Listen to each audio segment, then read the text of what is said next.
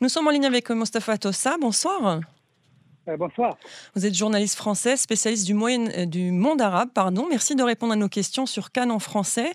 Le secrétaire général du Hezbollah a tenu un discours assez agressif hier soir à l'égard, pour une fois, pas d'Israël, mais des forces libanaises. C'est le parti euh, chrétien libanais.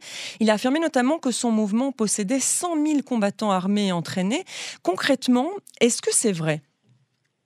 Alors justement, on ne sait pas si c'est une réalité militaire du Hezbollah ou c'est juste de la fanfaronnade pour faire peur, pour dissuader ses ennemis intérieurs.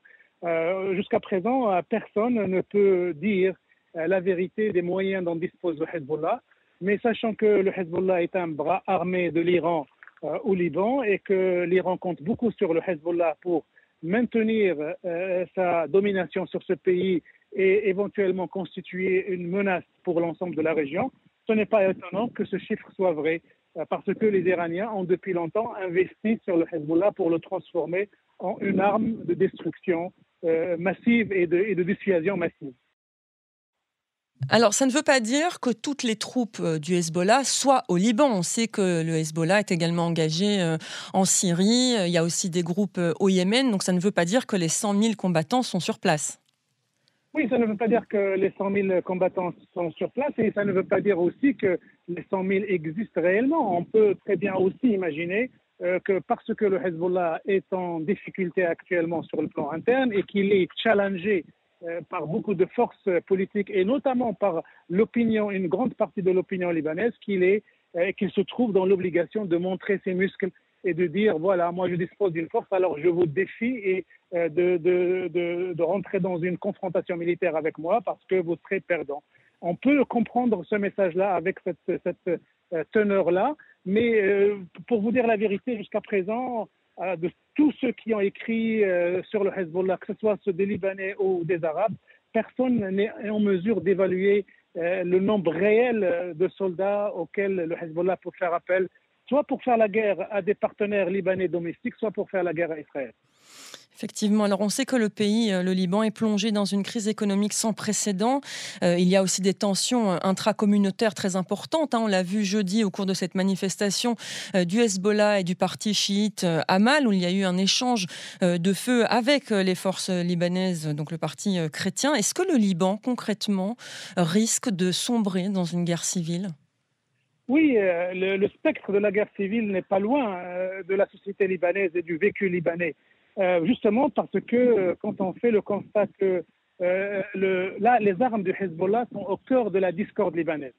je m'explique. à partir du moment où le Hezbollah sert un agenda ouvertement iranien dans la région, le gouvernement et la société libanaise ne peuvent plus compter sur ses alliés, sur l'aide de ses alliés arabes et des pays du Golfe. Et donc, ils ont fermé le robinet et politique et financier. Et c'est ce qui fait que euh, la société libanaise est en train de vivre une des crises économiques les plus aiguës de son histoire qui peut générer, qui peut dégénérer en une guerre, civile. Donc, euh, les armes du Hezbollah, le rôle politique du Hezbollah, l'agenda politique du Hezbollah est au cœur de cette euh, crise libanaise. Les Américains et les Européens et, plus particulièrement les pays, arabes qui avaient l'habitude de financer euh, cette paix civile, entre guillemets, libanaise, ben, ils ont fermé le robinet, ils ont euh, demandé et exigé des conditions. Si vous voulez notre aide, il ne faut pas que le Hezbollah soit un grand partenaire euh, du gouvernement. Il ne faut pas que votre, le gouvernement libanais sert ouvertement l'agenda des Iraniens. Donc il y a une guerre entre une compétition entre les Arabes et les Iraniens par le, Liban interposé. Et le Hezbollah a, ouvertement choisi son camp d'être pro-iranien et de servir l'agenda iranien. Alors comment finalement euh, les Libanais pourraient euh, s'en sortir? Vous l'avez dit, le Hezbollah montre ses muscles hein, et il annonce avoir 100 000 combattants euh, prêts finalement à défendre le mouvement chiite. Et en même temps, on voit de plus en plus de critiques à l'égard du Hezbollah, y compris dans la société civile qui a peut-être peur de s'exprimer, mais qui s'exprime de plus en plus, et notamment sur les réseaux sociaux. Comment est-ce qu'on sort de cette impasse? Alors, justement, la nouveauté dans, ce qui se passe au Liban avec le Hezbollah, c'est que dans les années précédentes, euh, euh, le Hezbollah a imposé une logique euh, de confrontation et de domination avec Israël. Il justifiait la présence de son armée et de son armement parce qu'il dit qu'il y a une nécessité de se protéger d'une éventuelle conquête israélien du territoire libanais. Mais depuis un certain nombre de mois ou, d'années, ou de petites années, la société libanaise commence à prendre conscience que ce Hezbollah utilise cette carte de la résistance à Israël pour perpétuer sa domination et pour contrôler le gouvernement. Et la nouveauté aujourd'hui, c'est que de plus en plus de Libanais, pas forcément les plus, euh, euh, parmi les, partis les plus anti-Hezbollah de, Liban, des Libanais euh, tout à fait ordinaires, de l'opinion libanaise tout à fait ordinaire, commencent à prendre conscience que si elle veut sortir de cette crise, de cette impasse sociétale, politique et militaire, il faut qu'elle remette publiquement en cause la présence des armes euh, du Hezbollah. Et cette réalité-là, euh, populaire et médiatique, est en train de choquer euh, le Hezbollah, qui n'est pas habitué à avoir une résistance interne à son agenda et à son armée, et qui commence, à, comme j'ai dit tout à l'heure, à montrer les muscles, à à froncer les sourcils et à menacer d'une guerre civile. Donc la nouveauté aujourd'hui, c'est qu'à l'intérieur même du Liban, le Liban traditionnel, qui n'était pas forcément hostile au Hezbollah, se, se nourrissent ou, naissent des, interrogations autour de la nécessité de maintenir euh, cette milice armée qui impose son agenda euh, non pas un, agenda libanais, mais un agenda iranien euh, à la société libanaise. Alors ici, à Cannes, évidemment, en Israël, on se pose une question. Si le Hezbollah est acculé finalement au Liban, est-ce qu'il ne risque pas d'attaquer Israël? Je ne, le, bah, je ne le crois pas, et d'ailleurs personne ne le, croit. Le Hezbollah a toujours utilisé le spectre israélien, entre guillemets, justement pour se maintenir en interne. Euh, cette, carte-là était uniquement en interne parce que lui, il joue sur euh, les équilibres euh, de la terreur. Il, n'agressera jamais la société israélienne parce qu'il sait que l'armée israélienne peut répondre. Il n'agressera jamais de lui-même la société israélienne parce que si jamais ça arrive, c'est qu'il aura reçu le feu vert des Iraniens.